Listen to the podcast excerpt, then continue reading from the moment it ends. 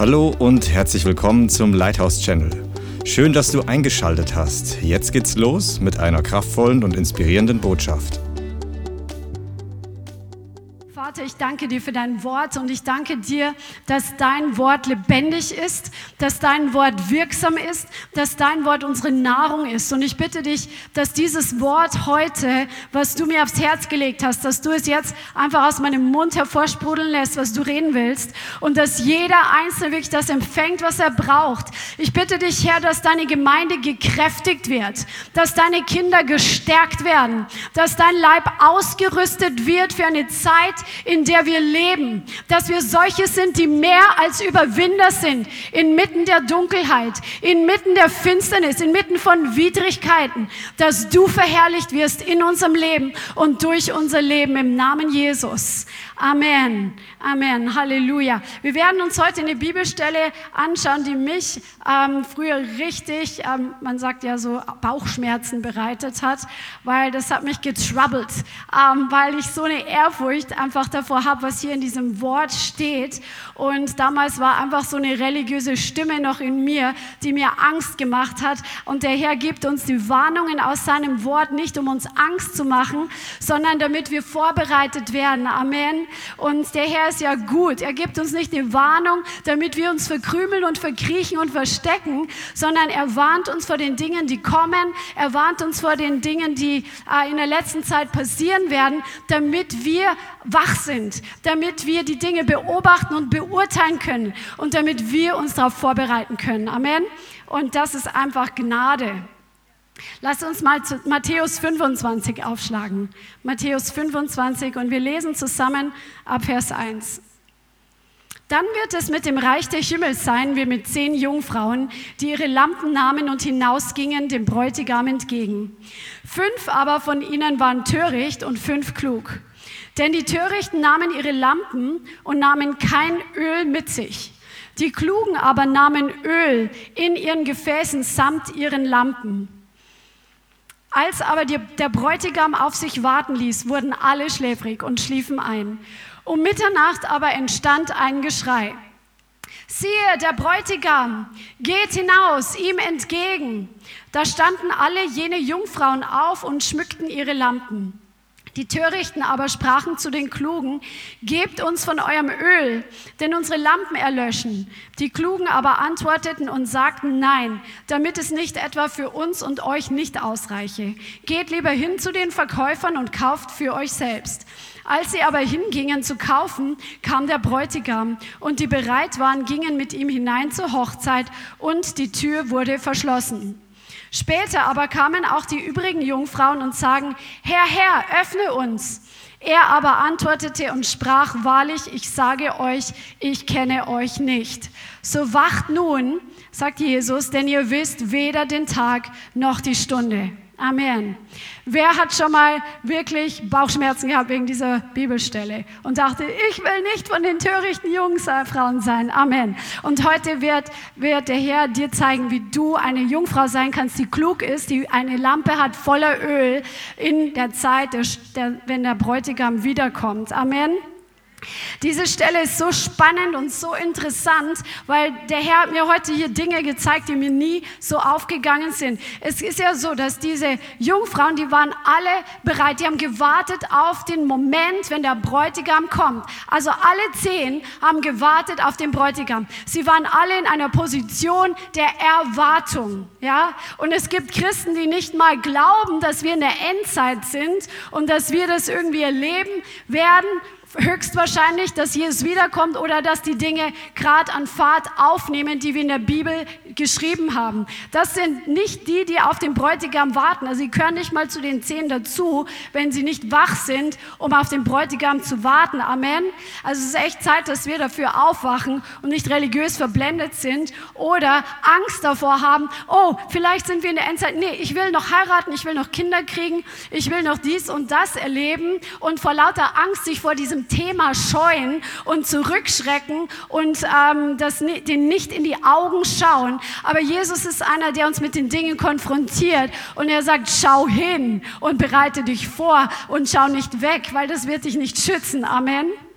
Come on, das wird einfach, die Dinge werden einfach passieren. Und ähm, die haben alle auf den Bräutigam gewartet und alle zehn Jungfrauen wurden schläfrig und schliefen ein. Und das erinnert mich wirklich an den Garten Gethsemane, wo Jesus kurz vor seinem Tod ins Gebet gegangen ist und einfach die Macht der Finsternis war so gewichtig und er hat das auch wahrgenommen. Der wusste, was auf ihn zukommt, dass er jetzt sein ganzes Leben hingibt, dass es sein Leib hingibt dass er brutal gefoltert wird. Und er hat wirklich zum Vater gebetet, dass der Vater ihn in dieser Stunde, er hat sogar gesagt, wenn, wenn es möglich ist, lass diesen Kelch an mir vorübergehen. Er hatte wirklich Angst vor dem, was kommt.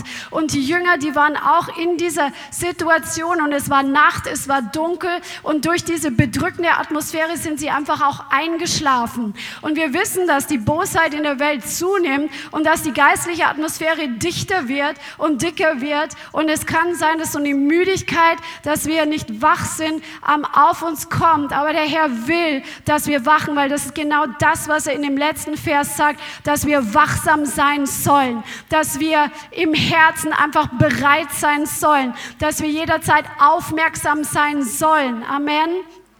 Und der Herr will dir und mir wirklich eine klarere Unterscheidung geben, dass wir unterscheiden können, in welchen Zeiten wir uns befinden. So wie, diese, ähm, wie dieser Stamm Sebulon, glaube ich, war das. Denen hat der Herr die Fähigkeit gegeben, die Zeiten zu unterscheiden. Und diese Fähigkeit will er dir und mir auch geben. Aber was weiter ist, dann steht drin um Vers 6, um Mitternacht. Sag mal um Mitternacht aber entstand ein Geschrei, siehe der Bräutigam. Dieses Wort Mitternacht, das ist so interessant, weil es gibt zwei verschiedene Worte, die ähm, ich entdeckt habe, die gebraucht werden für das Wort Mitternacht. Einmal das Wort Mitternacht und einmal mitten in der Nacht. Also das ist die Betonung ein bisschen anders. Und wenn du die Bibel anschaust, dieses Mitternacht, das ist wirklich eine kennzeichnende Sache, was inmitten von Dingen geschieht. Und wir werden uns das gleich anschauen, dass inmitten von Situationen bestimmte Konfrontationen bestehen. Inmitten von Situationen, inmitten von Menschen offenbart sich der Herr und das werden wir uns jetzt ähm, eins nach dem anderen anschauen. Und dieses Wort Nacht bedeutet auch die Zeit für ähm, die Taten von Sünde und Scham, also im übertragenen, im symbolischen Sinn, die Zeit, wo die Moral nach unten geht. Und genau das ist das, was passiert. Mitternacht, wenn die Zeit, wenn die Nacht am dunkelsten ist.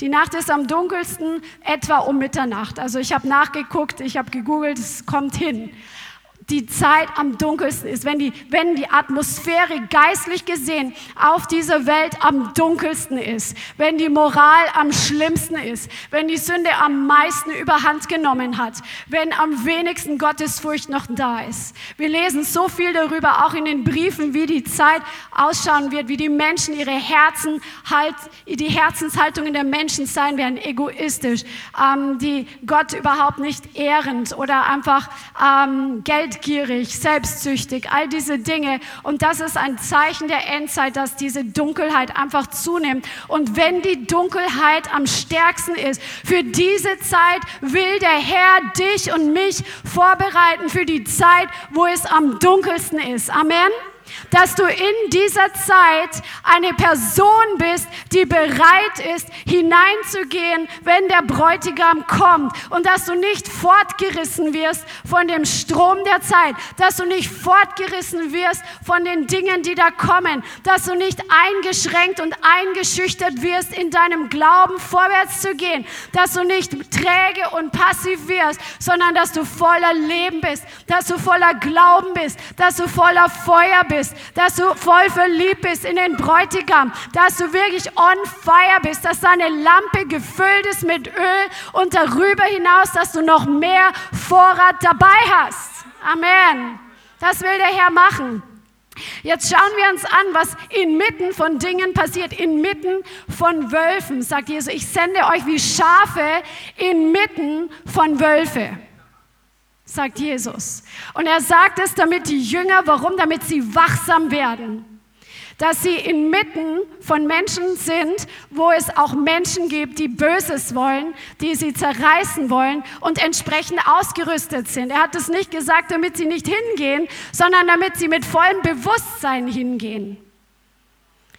Eine andere Stelle ist, das Schiff war in der Mitte des Sees, als Jesus dann nachher auf dem Wasser ging. Also mitten auf dem See war dieses Schiff am weitesten weg vom Ufer, wo die Gefahr am größten war, unterzugehen, wo der Sturm so massiv kam und Jesus und die Jünger sind erstmal alleine im Boot und sie haben Panik. Sie haben so Panik, dass sie jetzt untergehen inmitten des Sees. Und was passiert? Wir wissen, Jesus kommt und er stillt den Sturm. Wenn du inmitten von Umständen bist und du hast das Gefühl, du bist komplett in der Mitte, wo die Gefahr am größten ist, wo der Sturm von außen am meisten auf dich einprasselt, wo von außen du dich völlig umzingelt und allein gelassen fühlst und die Umstände quasi so gegen dein Boot schlagen, dann möchte ich dir sagen, inmitten dieser Sekunde, inmitten dieser Zeit will der Herr den Sturm für dich zum Stillstand Stillstand bringen. Vertraue nur, glaube ihm. Amen. Halleluja. Inmitten von solchen Umständen ist, wenn der Herr sich am meisten verherrlicht. Come on. Eine andere Stelle, wenn zwei oder drei versammelt sind, bin ich mitten unter ihnen. Come on. Das ist so gewaltig.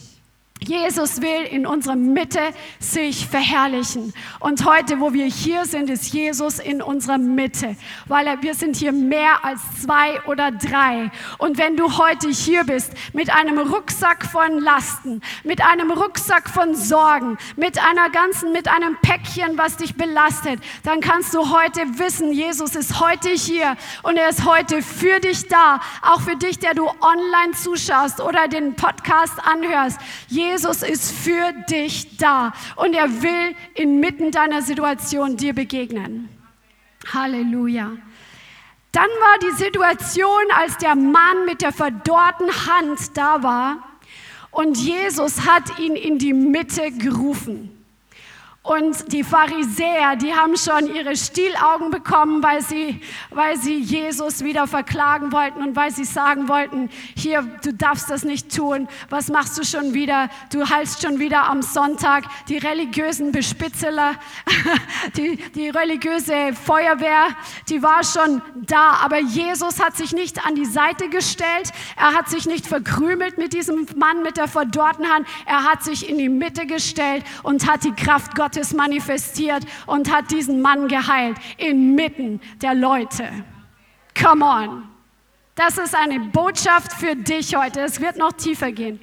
Der, dann war es eine andere Situation ein, ein Junge, der war besessen, der hatte Dämonen, der war einfach ähm, epileptische Anfälle hatte er und dieser Dämon, der hat diesen Jungen einfach zu Boden gerissen inmitten von den Menschen. Und inmitten dieser Situation haben die dann auch mitbekommen, dass die Jünger den Spirit nicht austreiben konnten, aber Jesus kommt und inmitten dieser Situation verherrlicht er seinen Namen. Der Herr möchte sich nicht unbedingt immer verstecken und er will nicht, dass wir uns die ganze Zeit verstecken. Er will uns zu solchen machen, die wirklich kühn sind, die sich in die Mitte stellen, nicht komisch und weird, sondern er ist dabei, dich und mich vorzubereiten mit Glauben. Er ist dabei, dich und mich vorzubereiten mit den Geistesgaben, dass inmitten von Menschen seine Herrlichkeit sich manifestiert, dass mitten auf der Straße, mitten auf der Zeit, dass wirklich Menschen aus ihrem Rollstuhl aufstehen, sodass die Leute es sehen können.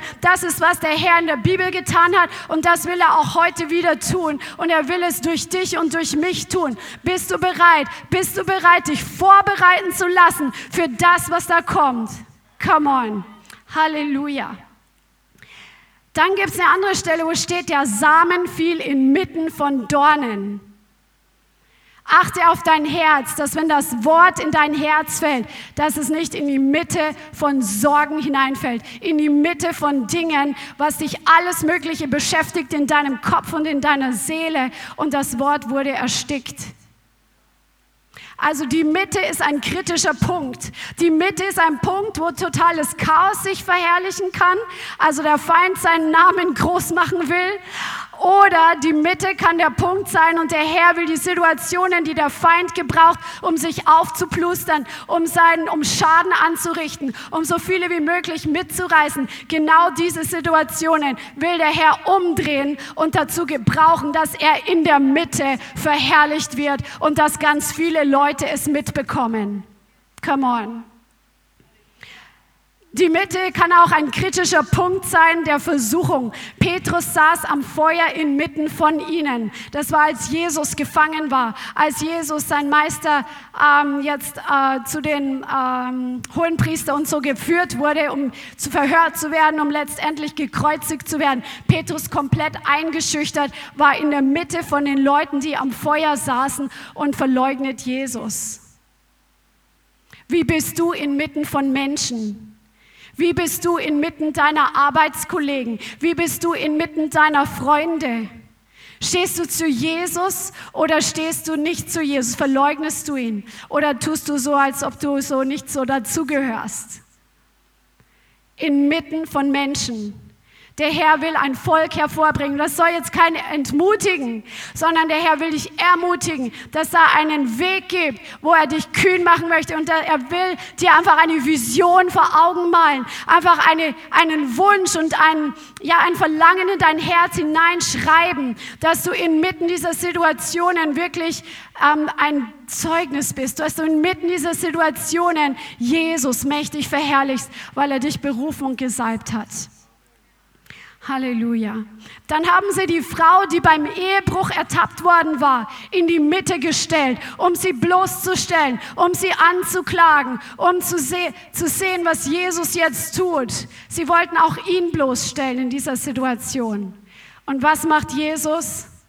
Er sagt, wer von euch ohne Sünde ist, der werfe den ersten Stein. Und einer nach dem anderen verschwindet. Es ist Zeit, aus den Verstecken hervorzukommen. Es ist Zeit, aus dieser ängstlichen Mentalität herauszukommen und jemand zu werden, der inmitten von Menschen die Herrlichkeit Gottes manifestiert. Jesus war in der Mitte, als er gekreuzigt wurde. Er hat sich mitten unter die Verbrecher zählen lassen für dich und für mich. Halleluja. Ist das nicht gewaltig? Er hat sich für einen Verbrecher zählen lassen von außen her. Wenn der erste Blick gefallen ist, hat man gedacht, er gehört dazu. Weil er sich mit dir und mit mir und mit unserer Sünde komplett identifiziert hat und den ganzen Fluch auf sich genommen hat. Halleluja. Halleluja. Dann ist Jesus auferstanden und die Jünger haben sich eingesperrt, weil sie noch nicht wussten, dass er auferstanden ist oder noch nicht alle haben es geglaubt. Plötzlich tritt Jesus in ihre Mitte. In ihrer Mitte hat er sich verherrlicht. Halleluja. Jesus sagt, inmitten eines verkehrten Geschlechts leben wir. Schlag mal zusammen auf Philippa 2, Vers 15. Also das sagt Jesus durch Paulus. Philippa 2, Vers 15.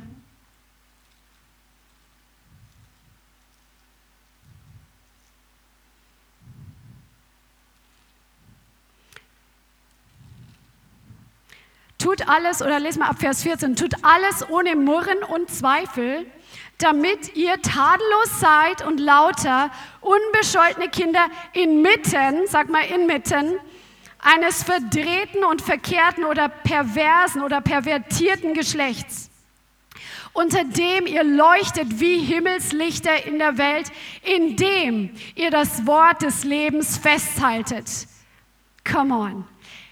Der Herr hat dich berufen, ein Licht zu sein inmitten der Finsternis. Ein Licht zu sein, wenn die Nacht am dunkelsten ist, hat er dich berufen zu leuchten. Und deswegen sollen wir alles ohne Murren und ohne Zweifel tun. Ich möchte eine kurze Story erzählen, was ich erlebt habe. Ich habe Kontakt mit einer Familie, sehr, sehr interessant. Ähm, und der Ehemann, also sind wiedergeborene Christen, sind so feine Leute, wirklich wirklich ganz tolle Leute. Und der Ehemann ist noch nicht so alt, ich ähm, vielleicht knapp über 50 und er ist schwer, schwer krank. Er hat Krebs und in dieser Situation, wo die ganze Familie so festhält am Glauben, bis zuletzt wirklich zu glauben, dass ein Wunder passieren kann und auf der anderen Seite wirklich mit beiden Beinen im Leben zu stehen und zu einfach vorbereitet zu sein, wenn dieses Wunder nicht eintritt. Und ähm, ich habe mit dieser Ehefrau von dem Mann gesprochen und sie hat so geschwärmt, er ist einfach durch und durch ein Lobpreiser. Er spielt mehrere Instrumente und hat oft in Gemeinden einfach Lobpreis geleitet. Die ganze Familie ist musikalisch.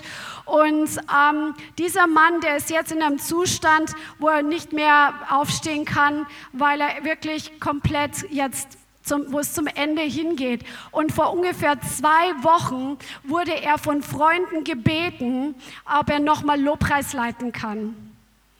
Und er hat das gemacht. Er hat eineinhalb Stunden Lobpreis geleitet in diesem Zustand, wo der Darm nicht mehr arbeitet, wo überall Krebs im Bauch ist, hat er Lobpreis geleitet. Und er hatte da plötzlich die Kraft dafür. Und was mich so beeindruckt hat, ist, dass sie gesagt hat, er hat kein einziges Mal gemeckert. Und wer weiß, dass Krebs eine Geschichte ist, die sich langsam entwickelt und ähm, sich ausbreitet und mit Schmerzen und allen möglichen Symptomen verbunden ist, der hat kein einziges Mal gemeckert. Nur jetzt zu, zum Ende hat er zum ersten Mal gesagt, jetzt reicht's dann.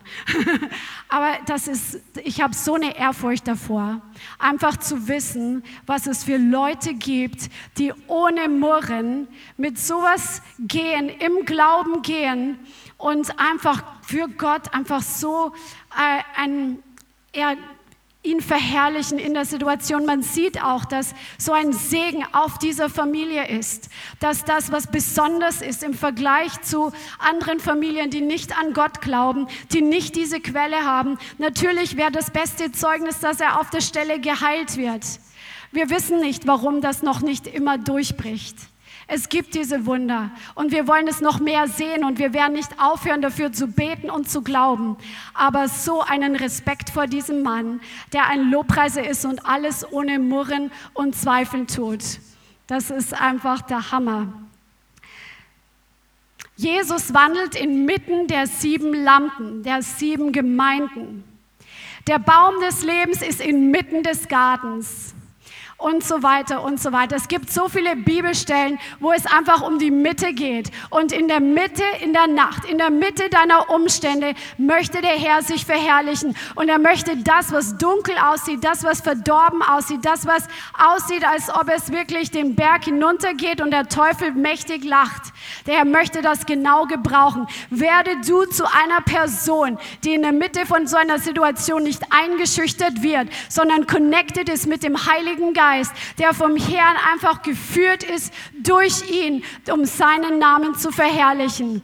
Come on, Halleluja, Halleluja.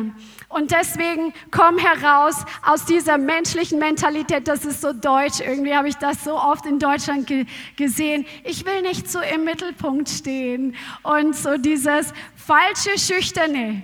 Ich will nicht auffallen, ich wirke im Verborgenen. Klar, das gibt es auch. Und manche Menschen, die mit Stolz zu tun haben und die gerne auffallen und die gerne im Mittelpunkt stehen um ihrer selbst willen, die dürfen davon abspecken.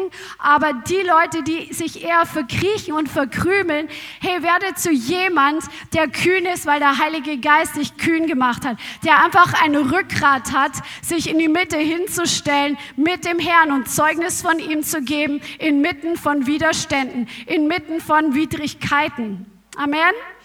Halleluja. Inmitten kann der maximale Tiefpunkt sein. Inmitten ist der Ort, an dem der Herr ist. Inmitten ist der Ort, wo er sich verherrlichen möchte.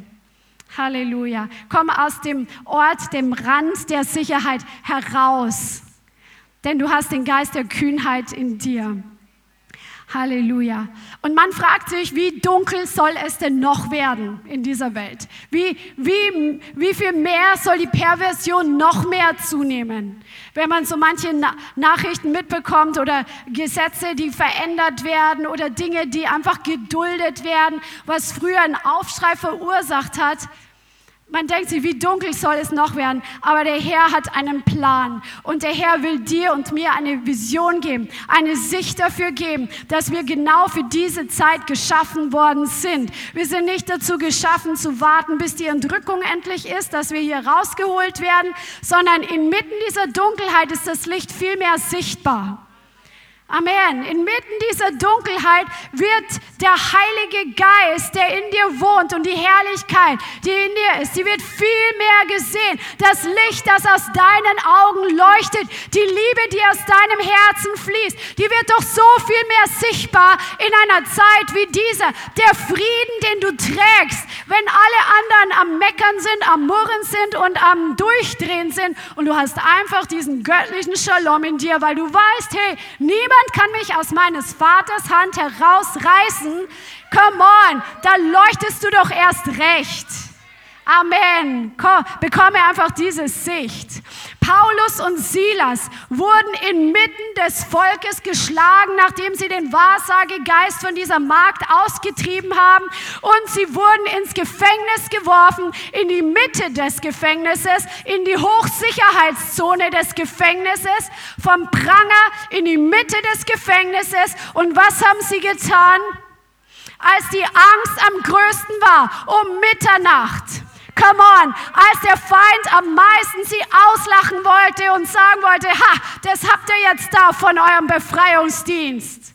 Jetzt habt ihr euch voll lächerlich gemacht. Und die Leute, die haben überhaupt nichts jetzt vom Evangelium. Und ihr sitzt jetzt hier und könnt hier verrotten. Der Teufel, der hat so eine Party gefeiert aber um Mitternacht, als die Wunden am meisten geschmerzt haben, als Selbstmitleid sich einschleichen wollte, als die Kälte kam und die Einsamkeit am größten war, als es am aussichtslosesten aussah, da sangen die Apostel Paulus und Silas inmitten vom Gefängnis. Come on! Halleluja, come on, inmitten vom Gefängnis und die anderen Gefangenen hörten ihnen zu. Die haben sich nicht gesagt, oh, wir müssen ganz leise sein, die schlafen alle, wir singen, wir summen jetzt so ganz leise. nee, die, das war Warfare. Das war Warfare. Sie haben gesungen und der Schmerz ist weniger geworden. Sie haben den Herrn gepriesen und die Angst hat den Rückzug angetreten. Sie haben den Herrn erhoben und ihr Blick war dann nicht mehr auf sich selbst, sondern auf seine Größe, auf seine Macht, auf seine Person. Denn er ist derselbe gestern, heute und in Ewigkeit. Ob wir im Gefängnis sitzen oder ob wir auf der Straße das Evangelium predigen, der Herr ist immer derselbe. Come on. Er ist immer auf dem Höhepunkt seiner Kraft. Er ist immer bereit, Wunder zu tun. Er ist immer bereit, mit seiner Liebe dir zu begegnen. Er ist immer bereit, mit seiner Herrlichkeit aufzutauchen. Come on! Halleluja! Halleluja! Preis dem Herrn! Halleluja. Wenn sein Volk es wagt, hinauszutreten und inmitten der Völker seinen Namen zu preisen. Da gab es ja immer dieses altmodische Lied, ich will dich preisen, Herr, inmitten der Völker. Das ist im Psalm, glaube ich, vier. Inmitten der Nation will ich deinen Namen preisen. Come on. Und das machen wir auf der Straße und wir machen es noch viel mehr. Stell dir vor, du kommst eines Tages vielleicht ins Gefängnis für den Glauben. Bist du auch so jemand, der dem Herrn preist mitten im Gefängnis? Come on. Halleluja. Oder in deinen Umständen, die gerade wie ein Gefängnis wirken. Vielleicht wirkt dein, dein Leben gerade wie ein Gefängnis. Du siehst keinen Ausweg und du siehst keine Lösung. Dann ist es Zeit, den Herrn zu preisen und ihn zu verherrlichen. Und was geschah? Plötzlich geschah ein großes Beben.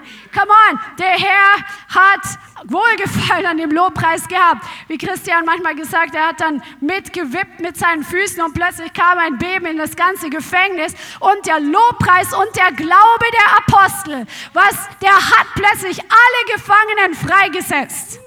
Dein Glaube soll nicht nur für dich reichen, dein Glaube soll nicht nur für deine kleine Lampe sein, dein Glaube soll über das hinausreichen, für die Zeit nach Mitternacht hinaus, dass andere durch deinen Glauben freigesetzt werden, dass andere durch deinen Glauben ermutigt werden, dass andere einfach von dieser Salbung empfangen, die auf dir ist. Und ich weiß, dass jeder Einzelne, der jetzt hier ist und jeder, der online zuschaut, der du diese Predigt hörst. Und wenn du mit Jesus weitergehst und einfach das tust, was du weißt, was richtig ist zu tun. Ich weiß, der Herr wird Rückenwind geben. Der Herr wird sein Öl ausgießen. Der Herr wird dich verändern. Der Herr wird einfach auch an deinem Herzen schleifen. Er wird dich zurüsten. Und es kommen so großartige Zeiten auf uns zu, inmitten der Finsternis.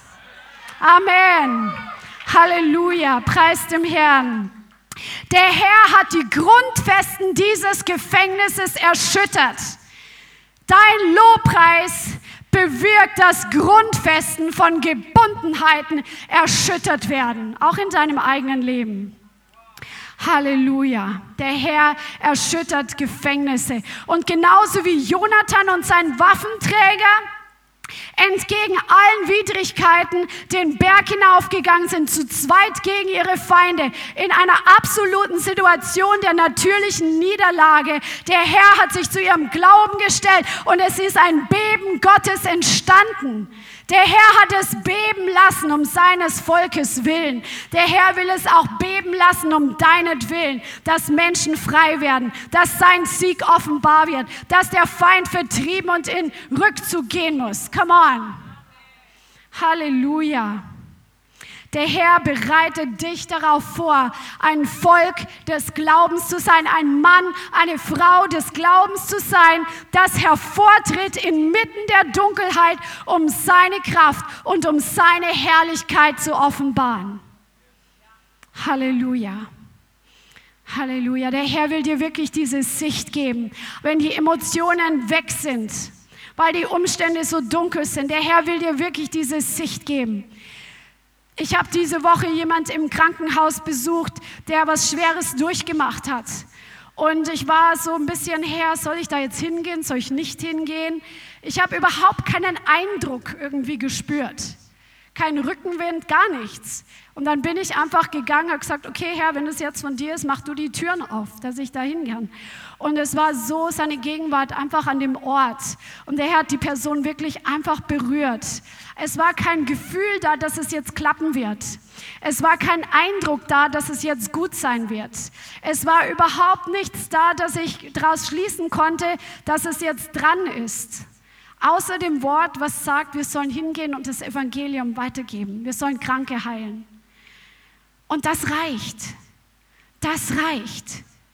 Wenn alle deine Emotionen einen anderen Weg gehen, wenn alle deine Gedanken vielleicht angefochten sind, dann stell dich auf dieses Wort. Dieses Wort gilt immer. Und geh im Glauben und im Gehorsam diesem Wort gegenüber und du wirst große und herrliche Taten sehen. Du wirst sehen, wie auf einmal der Herr seine Kraft ausgießt und wo der Herr einfach Menschen berührt und Situationen verändert, weil du einfach auf dem Wort gehst. Werde zu jemand, der auf dem Wort geht. So, jetzt kommen wir zu dem Punkt, wie kannst du genug Öl haben für die Zeit? Amen. Willst du das wissen? Come on. Also die klugen Jungfrauen, die genug Öl hatten, die hatten eine Wertschätzung für die Salbung und sie wussten den Preis für die Salbung zu bezahlen. Christian hat ja in letzter Zeit über die Salbung gepredigt. Das ist die Kraft des Heiligen Geistes, die aus deinem Leben fließt. Und als erstes profitierst du von dieser Salbung die aus deinem Leben fließt. Brennendes Öl bringt Licht und Wärme hervor und danach profitieren die anderen von dem, was aus dir hervorquillt. Also diese Salbung, ich werde jetzt nicht von Anfang an ähm, von das ABC des Evangeliums erklären. Diese Salbung, die Kraft des Heiligen Geistes aus deinem Leben, nur du allein kannst den Preis dafür bezahlen. Und du kannst es nicht mit Geld kaufen. Und was die Bibel hier erklärt, war das nicht eine einmalige Situation, wo jetzt die fünf törichten Jungfrauen ertappt worden waren, jetzt haben wir mal zu wenig Öl dabei, sondern es spricht hier von einem Lebensstil. Ein Lebensstil, den die fünf klugen Fra Jungfrauen hatten und ein Lebensstil, den die fünf törichten Jungfrauen hatten. Es war ein Lebensstil, es war keine einmalige Gelegenheit, so aus Versehen. Ein Lebensstil ist das, was du entwickelst, das, was du kultivierst, da, wo du hinein investierst, wo du daran baust. Und diesen Lebensstil in dieser Salbung zu leben und für Jesus zu leben, das kannst nur du, das kann dein Pastor nicht für dich machen. Das ist deine Entscheidung und deine Kraft, die du investierst, deine Zeit, die du in deine Beziehung mit dem Herrn investierst, ihm nachzufolgen und ihn zu lieben und in ihm zu wachsen. Die warteten alle auf den Bräutigam, alle zehn. Sie wussten alle zehn, ich gehöre nicht zu dieser Welt. Sie wussten alle zehn, ich, ich bin da raus, das ist nicht mehr mein, meine Heimat. Ich gehöre da oben in den Himmel, das ist meine Heimat da oben, das wussten die. Sie wussten, ich gehe hier weg, ich gehöre zum Reich Gottes. Sie hatten alle eine Erwartung, dass es bald losgehen könnte. Das hatten sie alle gemeinsam. Und dann sind sie alle eingeschlafen. Und wenn man einschläft und dann geweckt wird, dann kommt das aus dir raus, was in dir drin ist. Amen. Wenn du nachts durch doofe Träume erschüttert wirst und dann aufschreckst, was kommt aus dir raus? Kommt die Angst aus dir raus oder kommt Warfare aus deinem Mund? In Jesu Namen raus hier, ihr, ihr Spirits, die ihr mich angreifen wollt. Oder was kommt aus dir raus? Wenn die Nacht am tiefsten ist, dann werden viele einschlafen. Aber dann ist was vorher schon passiert. Ein Lebensstil hat sich vorher entwickelt. Du bist von etwas voll und das wird dann rauskommen, was in dir drin ist. Auf Summer to Go war es auch so interessant, da wirst du ja geschult, zehn Tage lang ungefähr, wie du evangelisierst und wie du Menschen zu Jesus führst. Und dann haben wir tatsächlich auch, haben die Leiter auch dann so gesagt, also du musst es so gut können, dieses Evangelium zu erklären, dass andere sich zu Jesus bekehren oder einfach diese Botschaft des Evangeliums, dass wenn dich nachts einer um drei weckt, dass du es sofort kannst.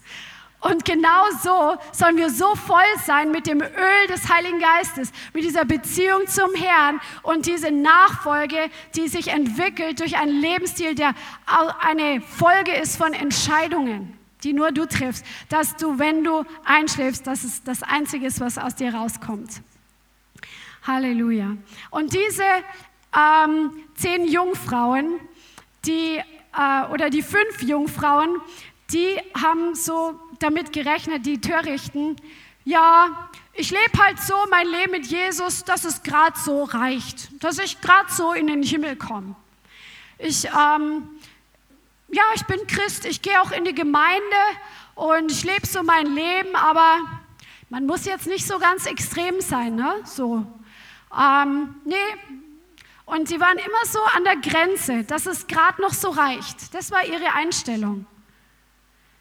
So wie auch die Frau von Werner Nachtigall, die Weber immer wieder gesagt hat. Manche haben die Einstellung, was, wie kann ich leben, damit ich gerade noch gerettet bin? Aber anstelle zu sagen, wie heilig kann ich noch leben?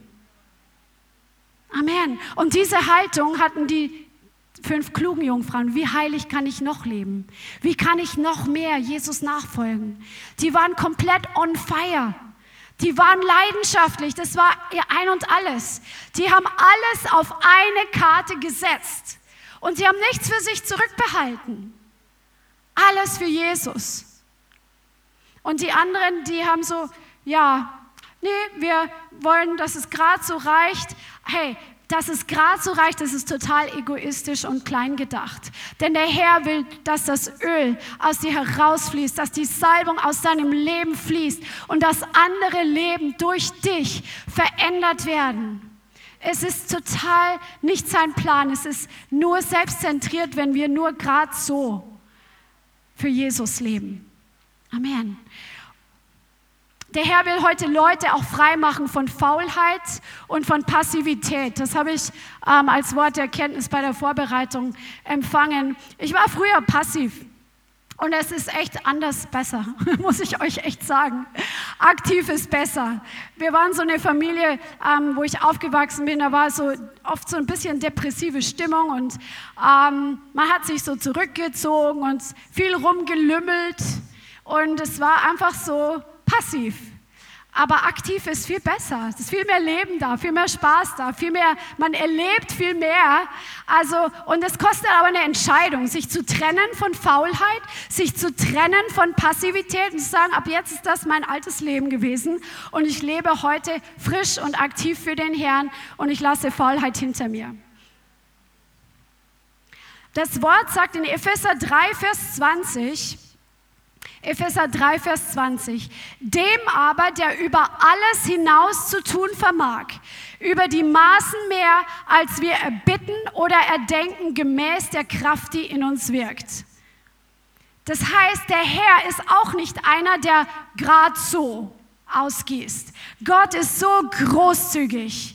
Wenn wir bitten, dann gießt er mehr aus, als wir erbitten und erdenken können. Er ist ein Gott des mehr als genug. Er ist ein Gott des Überflusses. Bist du sein Kind? Bist du auch ein Kind, das mehr als genug nachfolgt? Das im Überfluss nachfolgt?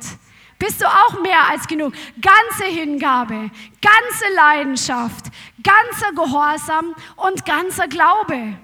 Jesus will, dass wir voll des Geistes sind. Das ist sein Plan für dich.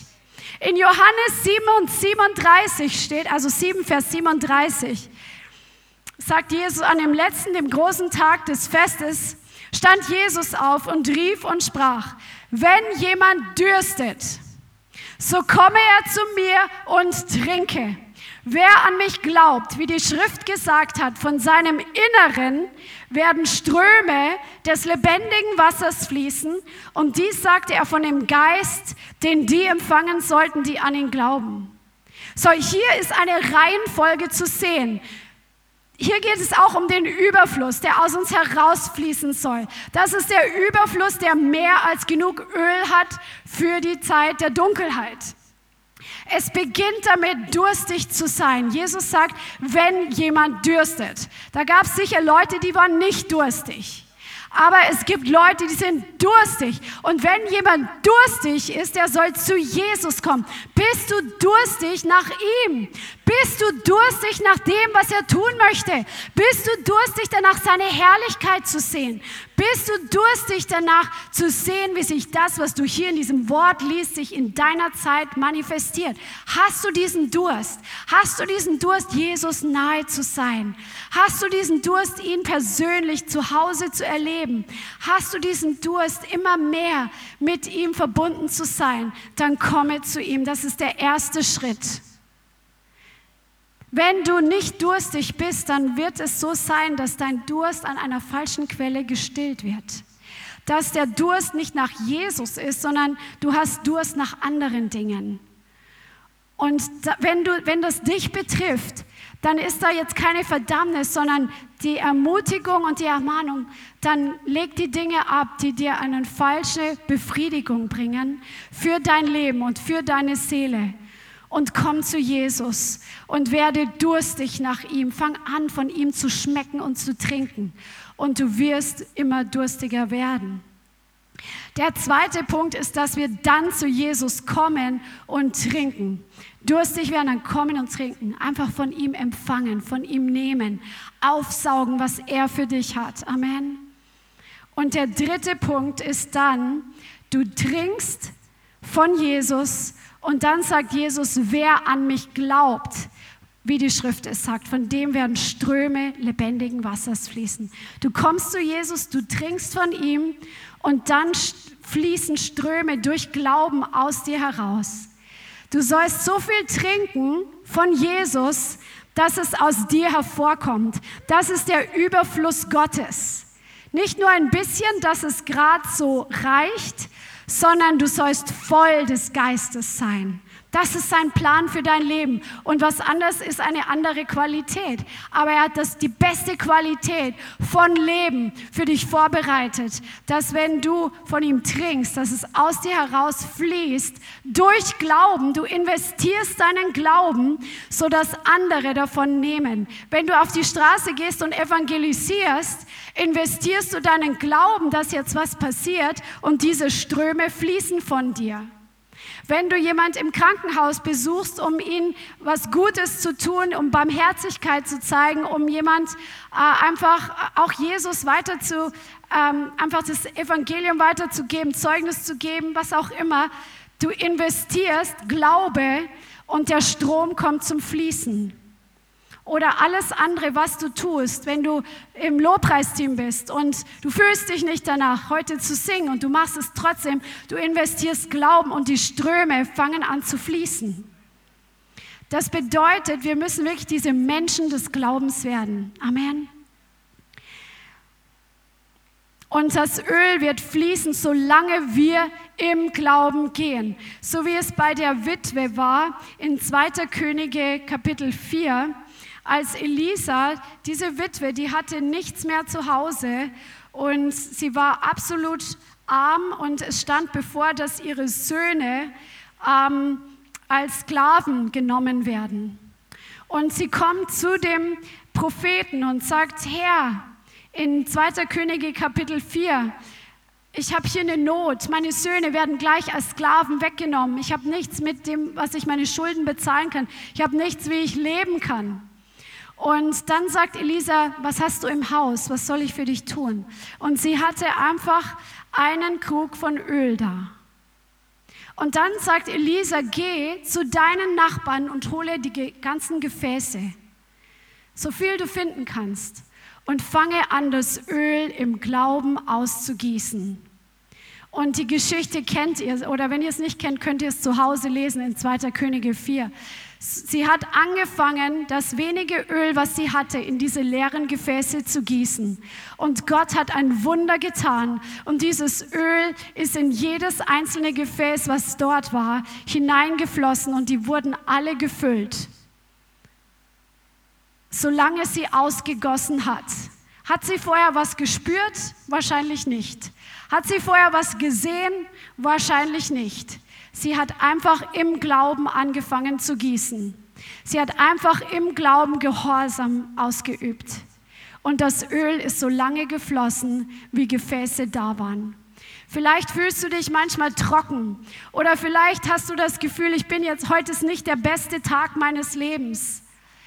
Aber wenn du trotzdem im Glauben gehst und die Dinge tust, die der Herr dir gesagt hat, dass die du tun sollst, oder wo du in der Gemeinde zum Beispiel in der Ministry bist, oder am Arbeitsplatz zum Beispiel Zeugnis gibst, oder an der Kasse oder sonst wo, das Öl wird fließen, wenn du im Glauben anfängst auszuschütten.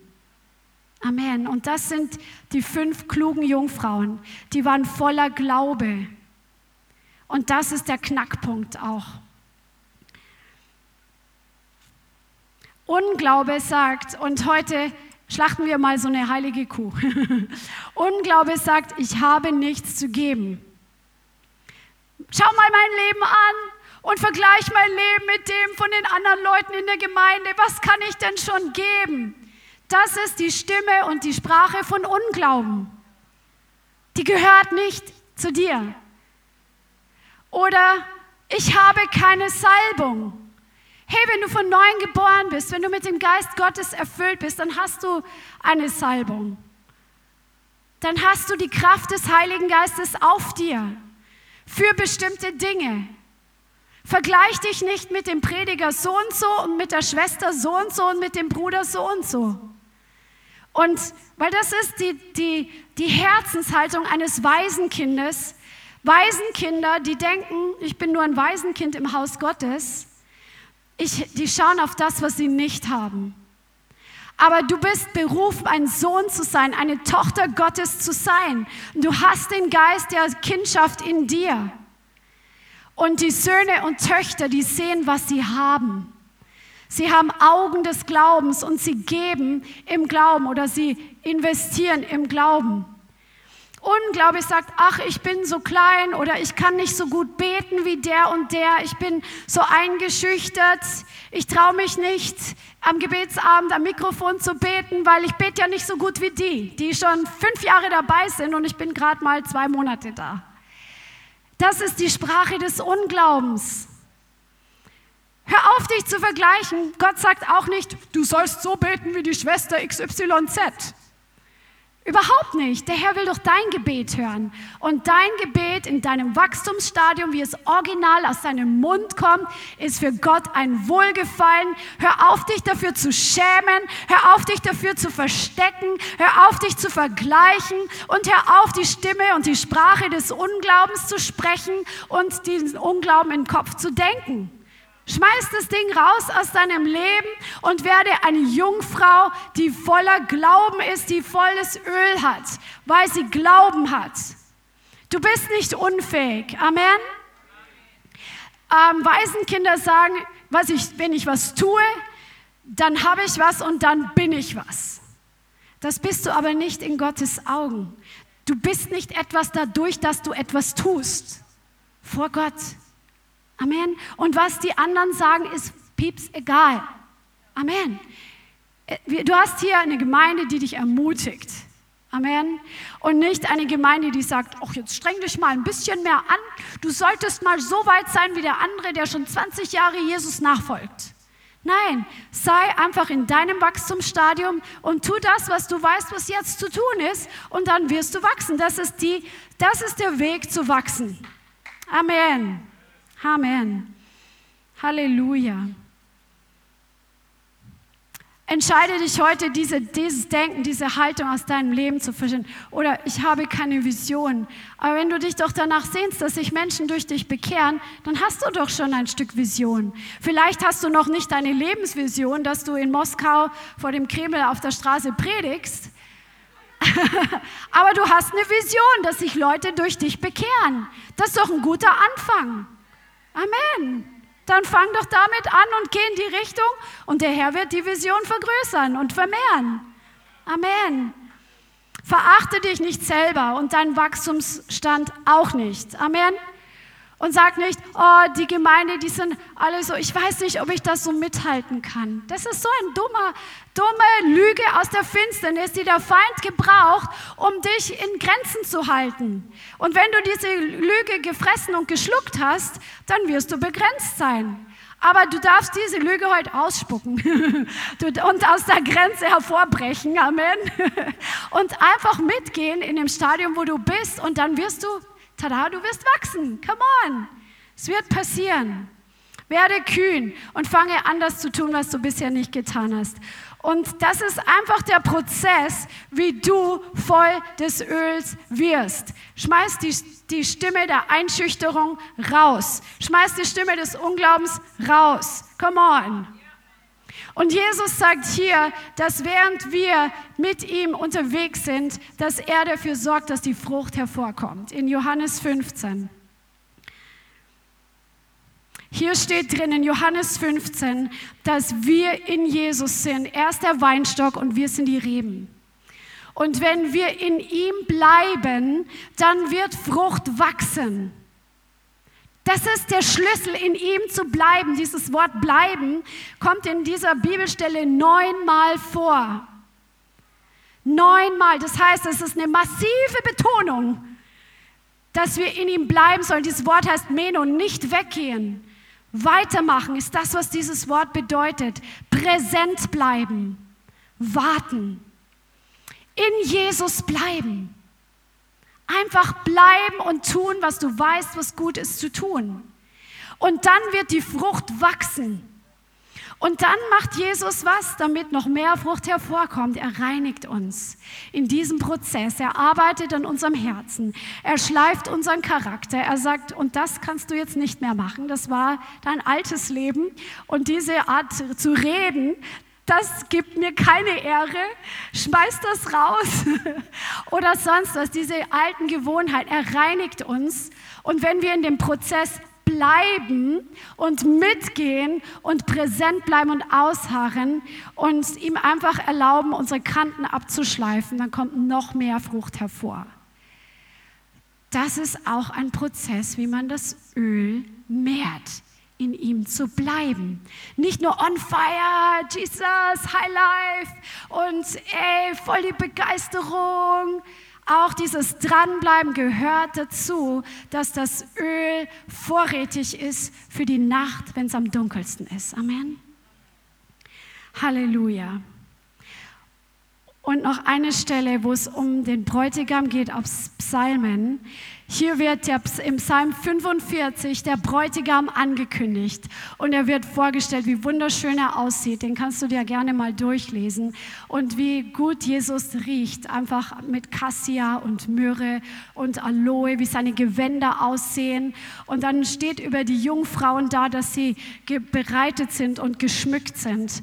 Und dann im Vers 11 vom Psalm 45 heißt es, höre Tochter und sieh und neige dein Ohr und vergiss dein Volk und deines Vaters Haus.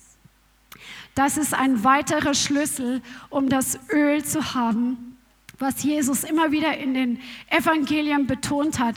Wir müssen bereit sein, alle Menschen und hier das Vatershaus, das, was uns am nähersten, am vertrautesten ist, dass wir alles bereit sind zu vergessen um seinetwillen. Dass wir bereit sind, alles für ihn hinter uns zu lassen, damit wir mit ihm in die Hochzeit eingehen können. Und zwar zur richtigen Zeit. Amen. Halleluja.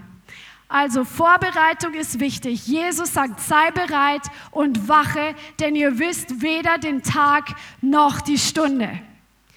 Und deswegen ist es so wichtig, dass du dich auf großen Druck gefasst machst, der von außen kommen wird. Vielleicht nicht diese Woche und vielleicht nicht nächsten Monat, aber vielleicht in den nächsten Jahren oder in den Monaten, die noch kommen. Es wird großer Druck da sein. Und deswegen ist es jetzt wichtig, dein Haus auf den Fels zu bauen, wie Christian gepredigt hat, ein Täter des Wortes zu sein und nicht nur ein Hörer, der sich selbst betrügt, weil er jetzt sich besonders gut vorkommt. Ach, jetzt habe ich wieder eine Predigt gehört, jetzt fühle ich mich wieder frisch für die Woche. Nee, das Wort ist ein Wort, was wir tun, hören und tun. Und dann wird dein Haus auf diesen Felsen gebaut, damit du stabil stehen kannst, egal was in dieser Gesellschaft, in dieser Zeit kommt. Mache dich auf mächtige Manifestationen, Manifestationen des Reiches der Finsternis gefasst. Mache dich darauf gefasst, dass du Ausdauer brauchen wirst. Für den Long Run, für den Marathon. Und schau hin und bereite dich vor und geh im Glauben und wir, guck nach oben und schau auf seine Herrlichkeit. Preise den Herrn, weil der Blick nach oben, der Blick auf ihn, der wird dich ausharren lassen. So wie Jakob, der hat 14 Jahre für seine Rahel gearbeitet, um sie als Frau zu haben. Und dann steht drin, die Tage waren für ihn kurz. Krass, oder? 14 Jahre. Das ist crazy, das kann sich heute keiner vorstellen, glaube ich, in unserer Gesellschaft. Aber es kam ihm kurz vor, wahrscheinlich weil sie immer gesehen hat und weil er so eine Vorfreude hatte. Und wenn wir auf Jesus schauen und ihn kennenlernen, dann ist die Vorfreude so groß und seine, wir dürfen ihn ja jetzt schon genießen und uns erfrischen in seiner Gegenwart. Dann wird die Zeit, das, was von außen kommt, wir werden da durchgehen, weil wir unseren Blick nicht auf die Umstände richten, aber sie wahrnehmen, weil wir uns unseren Blick auf Jesus richten. Amen. Also sei bereit für die Wiederkunft. Und das Wort sagt für alle, die vielleicht auch so erschreckt waren, wie ich in meiner Kindheit aufgewachsen bin, weil meine Eltern haben sich dadurch bekehrt in Kanada, dass sie die Botschaft davon gehört haben, dass wir in der Endzeit leben und dass sich so viele Prophetien in der Bibel schon erfüllt haben, obwohl das Jahrhunderte vorausgesagt wurde und sie sind dadurch interessiert geworden am Glauben, weil sie gesehen haben, das stimmt ja und es fehlt nicht mehr viel, was sich noch erfüllen muss. Und dann bin ich halt als Kind damit aufgewachsen mit diesem Jesus kommt bald wieder und vielleicht manche Filme, die etwas einschüchtern können, dass man Angst hat, dass man zurückbleibt. Aber wenn du hier in 1. Thessalonicher liest, dann wirst du sehen, dass wenn wir wach sind und mit Jesus eine Beziehung haben, so werden wir nicht überrascht sein, wenn Jesus wiederkommt. Es wird zwar ein Zeitpunkt sein, den wir nicht erwartet haben oder nicht, ähm, wo wir nicht ausrechnen können, come on, sondern ähm, wir sind aber bereit. 1. Thessalonicher 5 und das ist jetzt zum Abschluss. Was aber die Zeiten und Zeitpunkte betrifft, Vers 1. Brüder, so habt ihr nicht nötig, dass euch geschrieben wird, denn ihr selbst wisst genau, dass der Tag des Herrn so kommt wie ein Dieb in der Nacht. Wenn sie sagen Friede und Sicherheit, dann kommt ein plötzliches Verderben über sie, wie die Geburtswehen über die Schwangere, und sie werden nicht entfliehen. Und dann steht hier im Vers 4, ihr aber Brüder seid nicht in Finsternis. Also die, die in der Finsternis sind, für die wird es ein Dieb in der Nacht sein. Aber wir sind nicht in der Finsternis, dass euch der Tag wie ein Dieb ergreife. Denn ihr alle seid Söhne des Lichts und Söhne des Tages. Wir gehören nicht der Nacht und nicht der Finsternis. Also lasst uns nun nicht schlafen wie die übrigen, sondern wachen und nüchtern sein. Also uns bewusst sein, mit was wir es zu tun haben, in welcher Zeit wir leben. Denn die da schlafen, schlafen bei Nacht und die da betrunken sind, sind bei der Nacht betrunken. Wir aber, die dem Tag angehören, wollen nüchtern sein, bekleidet mit dem Brustpanzer des Glaubens und der Liebe und als Helm mit der Hoffnung der Rettung. Denn Gott hat uns nicht zum Zorn bestimmt, sondern zum Erlangen des Heils durch unseren Herrn Jesus Christus der für uns gestorben ist, damit wir, ob wir wachen oder schlafen, zusammen mit ihm leben. Deshalb ermahnt einander und erbaut einer den anderen, wie ihr auch tut. Hier sagt es, dass wir nüchtern sein sollen und bekleidet mit diesem Glauben. Wir sollen Menschen, und ich, das kommt mir mehr und mehr. Ich war früher gar nicht so, dass ich jetzt dachte, ich muss die ganze Zeit irgendwie über Glauben predigen, aber irgendwie, es lässt mich nicht los. Wir brauchen einfach diesen Glauben, diesen übernatürlichen und den Glauben, der wächst in uns. Einfach um in einer Zeit wie dieser durchzugehen. Wir brauchen Glauben wie ein Gewand, müssen wir den anlegen und diesen Helm des Heils, der Errettung, dass wir darüber nachdenken, dass wir gerettet sind, dass wir wieder darüber nachdenken, dass wir im Himmel mit Jesus regieren und dass wir mit ihm sein werden in alle Ewigkeit. Und dazu bist du und ich berufen. Und darum investiere in dein Leben und laufe du deinen Lauf mit Jesus und gib alles, gib alles und du wirst Öl haben für die Zeit, wenn die Nacht am dunkelsten ist. Halleluja. Amen. Amen. Preis dem Herrn. Ich glaube, dass der Herr heute auch noch echt wirken wird. Naomi hatte vorher noch einen Eindruck, auch dass Leute, die mit Panikattacken zu tun haben, dass der Herr heute auch Menschen davon freisetzen möchte. Jesus will dich von allen Lasten befreien, die dir das Laufen mit ihm schwer machen. Alles, was dich irgendwie von der Vergangenheit immer wieder versucht einzuholen, was dich einschränkt, dich einschüchtert, dich klein halten möchte.